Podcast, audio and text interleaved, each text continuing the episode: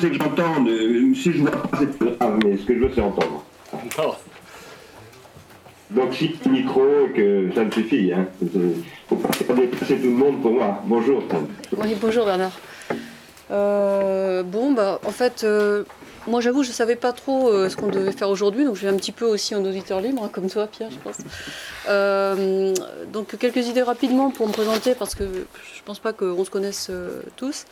Donc pour ma part, j'ai 44 ans et ça fait à peu près 10 ans que j'ai quitté le monde des affaires, parce qu'avant j'étais ingénieur des mines, j'ai fait les mines de Paris et j'ai passé 15 ans dans l'entreprise, où j'ai dirigé en fait des grosses boîtes et j'ai tout quitté il y a 10 ans pour monter un incubateur de projets qui monte en fait des, des pilotes dans le domaine du livre et du durable.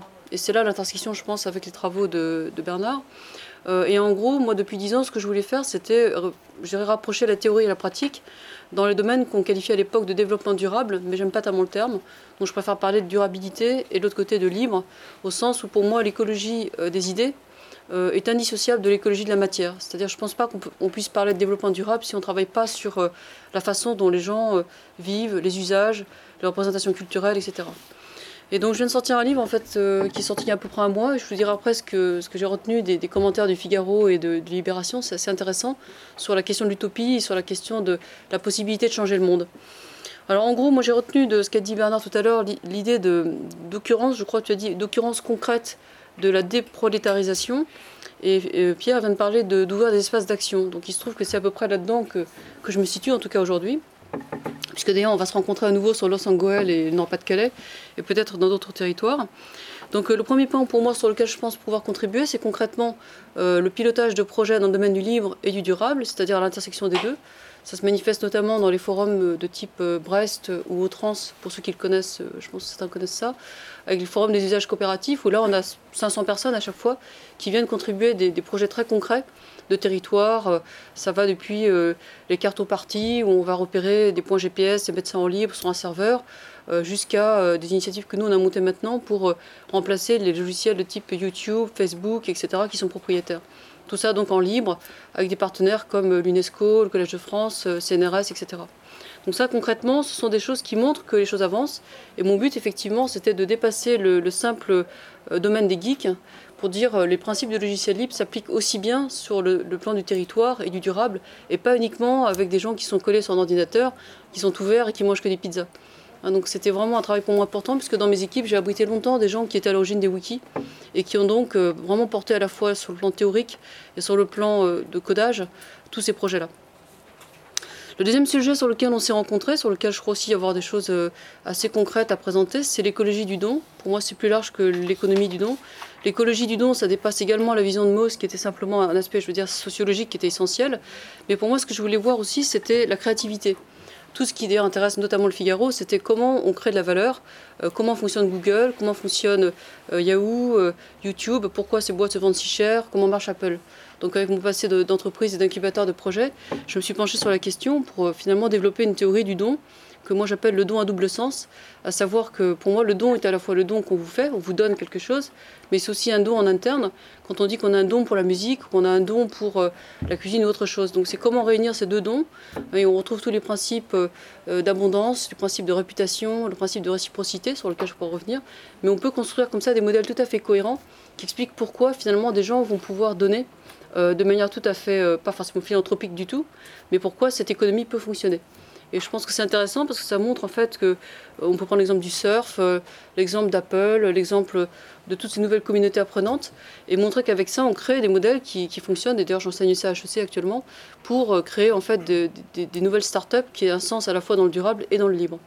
Donc ça c'est un, élément qui me semble important parce que ça rejoint la question d'investissement, pas monétaire, investissement dans, dans un don, dans une vocation pour transformer peut-être un job en, autre chose qu'une simple carrière ou un simple gagne-pain et en faire une véritable vocation. Donc là-dessus, on travaille aussi avec des gens qui sont dans le design à Saint-Etienne, euh, des artistes, des gens qui font des performances créatives, etc. Donc je pense que là, il y a tout un volant sur lequel on peut, à mon avis, présenter des choses assez concrètes euh, de réalisation pratique. Euh, le troisième qui est associé à ça, c'est un champ de recherche qui me plaisait particulièrement pour avoir fréquenté beaucoup de gens dans ce domaine. Ce sont les personnalités qui portent ces projets, que moi j'appelais les passeurs dans mon bouquin. En fait, ce sont les hackers, ce sont les geeks, mais ce sont tous les professionnels amateurs, 30% des gens à peu près. Je pourrais expliquer ce que c'est si vous voulez après, mais c'est l'idée qu'en chacun de nous, il y a, euh, pour reprendre la journaliste de, Libération, c'est qu'en chacun de nous, il y a euh, un, génie qui sommeille. Simplement, comme on pense que le génie c'est Einstein, on se dit, bah non, moi je ne suis pas génial. Et en fait, c'est ça que je, conteste. Tout le monde a en soi une capacité à être professionnel amateur.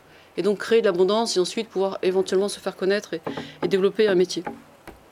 Et donc là-dessus, il, y, a tout un travail avec Jacques Rancière également sur l'émancipation intellectuelle et comment on fabrique de l'intelligence collective à partir de l'émancipation individuelle, euh, un peu ce que disait également Castoriadis sur euh, l'insignifiance et la consommation passive euh, des biens qu'on nous, fait avaler comme des, comme des oies. le quatrième point donc, lié à tout ça, pour moi, c'est toute la question à plus grande échelle de la tragédie des biens communs, comme on, l'appelle, qui en fait a été contestée par le prix Nobel Elinor Ostrom en 2009. Euh, moi, ce qui m'intéresse là-dedans, c'est commencer à démontrer qu'on peut créer de la valeur sans avoir des flics, de la régulation ou euh, des copyrights. Parce qu'en fait, toute la théorie économique classique est basée là-dessus, sur la tragédie des biens communs. Donc là-dessus, j'ai commencé aussi un boulot avec les, gens d'HEC sur, euh, je dirais, un peu l'évaluation de ce genre de, modèle. Et Elinor Ostrom a commencé à faire un travail sur une centaine de cas dans le monde qui montrent qu'on peut gérer efficacement des éléments si on les met en copropriété, que ce soit la gestion de l'eau, des ressources naturelles, du bois, etc. Voilà, donc pour, euh, pour dire en gros, moi, ce, sur quoi je voudrais éventuellement essayer de contribuer, alors je ne sais pas dans, quel euh, ça rentre, pour moi c'est un peu partout, et en même temps je préférerais être euh, une force d'appui et de proposition plutôt que quelque chose qui encadre qui, qui referme.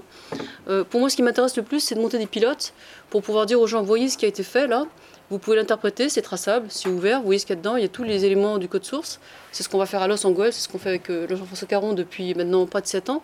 Parce que l'idée de, faire de, Los Angeles une ville apprenante est née en 2003, suite à une visite qu'on avait faite sur un site pilote de développement durable qui était en Angleterre, à, à Et l'idée de faire de cette ville vraiment une sorte de laboratoire à ventre ouvert. Euh, et maintenant, on travaille sur l'évaluation pour pouvoir euh, démontrer un petit peu le bien fondé de ce qu'on y voit. Expliquer pourquoi ça marche, quel est le fait culturel qu'il y a derrière, etc. Alors il n'y a pas que Los Angeles, il y a aussi pour moi la Bretagne actuellement. Il y a Grenoble, il y a Rhône-Alpes, j'ai pas mal de sites aussi sur Saint-Étienne. Enfin, il y a toute une série de sites qui commencent à émerger, que j'ai décrit dans, le bouquin qui est sorti, donc qui s'appelle Des abeilles et des hommes. Euh, et l'idée était en fait de sortir de ça un code source, c'est-à-dire toutes les bonnes ressources qui marchent, qui sont dans le bouquin, et ensuite les diffuser de manière virale, donc complètement ouverte, pour que tout le monde puisse s'en inspirer. Et là, je, rejoins ce que disait Philippe tout à l'heure sur, euh, euh, pardon, sur l'histoire d'ouvrir des espaces d'action. Pour moi, pour que ça marche, il faut qu'il y ait à la fois le libre et le durable, c'est-à-dire des exemples concrets, matériels sur le territoire. Ensuite, la possibilité d'aller voir les recettes, y compris ce qui a raté, et notamment ce qui a raté, pour ne pas faire deux fois la même erreur, de manière à ce que toutes les expérimentations deviennent des éléments d'un processus cognitif, finalement. C'est, on va dire, des, TCC appliqués au territoire en matière de durabilité. TCC voulant dire théorie, thérapie cognitivo-comportementale. Voilà, donc moi, ça fait euh, maintenant un certain temps que je suis là-dedans, dans cette idée de dire que plus on pourra combiner libre et durable et donner une, vérification possible de tout ce qui se fait dans le matière de, durable, plus on pourra comme ça donner envie au territoire de faire la même chose. Donc moi, j'ai appelé ça, dans mon, dans mon jargon, j'ai appelé ça TICA pour territoire intelligent et communauté apprenante. Euh, parce qu'en fait, après dix ans d'expérimentation, je me rends compte qu'on ne peut pas euh, développer du durable sans avoir un territoire d'expérimentation avec des élus qui tiennent la route et qui sont capables de porter le projet dans la durée, qui puissent faire également incubateur et pépinière.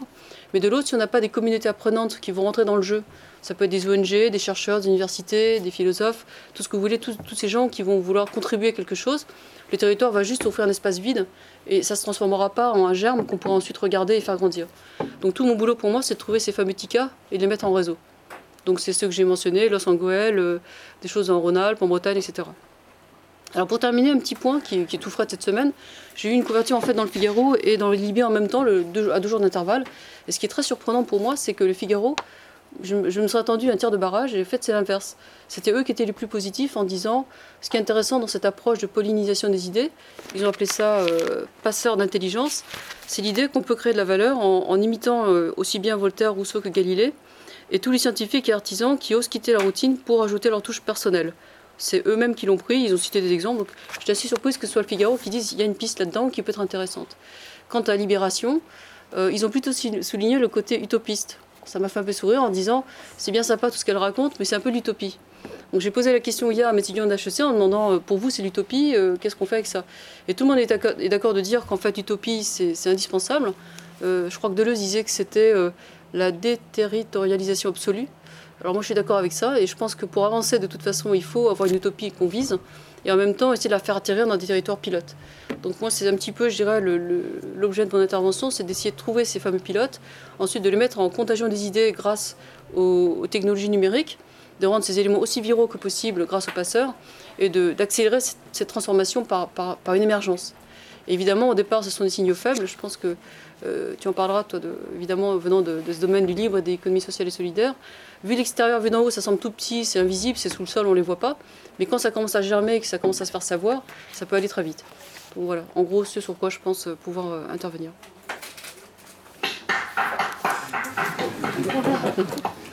Merci, merci Tam. Euh, ce que tu viens de nous dire en dernier lieu montre bien ce qui se passe, c'est là en ce moment où, à droite, euh, les néolibéraux cherchent à défendre leur position, à récupérer certaines idées, alors qu'à gauche, euh, euh, les milieux politiques et de médias ne font, fallait dire, très mal leur travail et ne, font pas bouger un peu. Et c'est bien notre rôle, non pas d'être un think tank, mais d'arriver à leur faire des propositions qui puissent ne pas être réfutées euh, d'un coup de main en disant c'est l'utopie ou ça n'a aucun euh, correspond à aucune réalité. Il Alors, il, est prévu de faire poser une question ou après? Peut-être, peut-être après parce que sinon on ne va pas arriver à, tenir le cap. Alors, euh, Bastien, Bastien Civil. Bon, effectivement, je demande à, que chacun des, des cinq intervenants